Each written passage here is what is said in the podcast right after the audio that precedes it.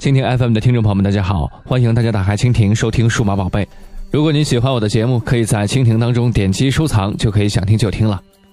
在专利对垒的方面呢，诺基亚这位芬兰巨人可谓是一打一个准儿，绝无拖把。LG、黑莓和 HTC 都曾经是诺基亚的手下败将。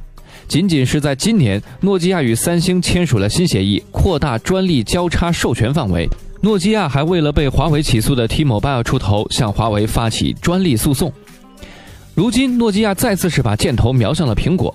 据悉啊，诺基亚已经在德国和美国提起了多起针对苹果的专利诉讼，指控苹果是侵犯了诺基亚的三十二项技术专利权，其中就包括了屏幕、用户界面、软件、天线、芯片以及视频编码等技术专利。这次专利诉讼最早可以追溯到二零一一年苹果与诺基亚达成的专利授权协议，只是后来苹果拒绝了诺基亚提出的获取其他专利发明授权的要求。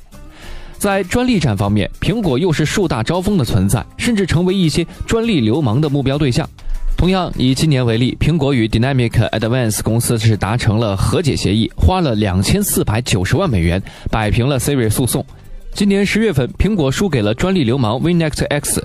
苹果的 FaceTime 视频通话功能是被指侵犯了 WinNext X 两项关于计算机和移动通信安全的专利，并向后者是赔偿了三点零二四亿美元。